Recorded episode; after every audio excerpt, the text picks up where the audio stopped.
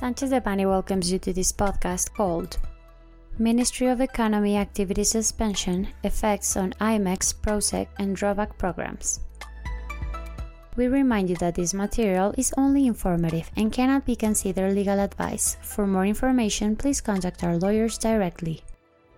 On August 12, 2021, the Ministry of Economy published in the Federal Official Gazette the accord whereby diverse activities of the Ministry of Economy are suspended due to the increase of confirmed cases of SARS CoV 2, known as COVID 19, among its personnel.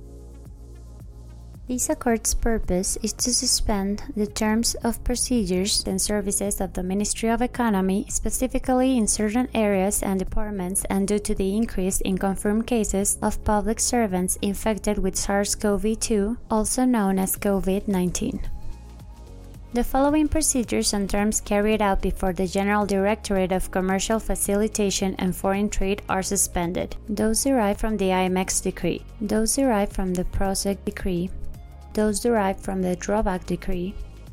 This suspension is also applicable to those procedures initiated before the entry into force of this accord.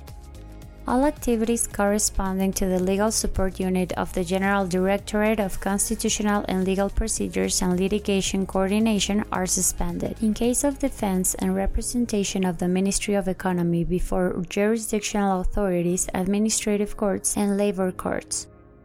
All document reception offices of the Ministry of Economy must refrain from receiving documents when these correspond to the above cited Legal Support Directorate, including those located in the premises of Pachuca 189 and UPCI.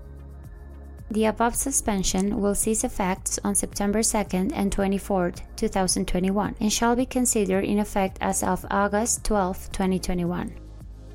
Should you require additional information or clarification in connection with the foregoing, please do not hesitate to contact us.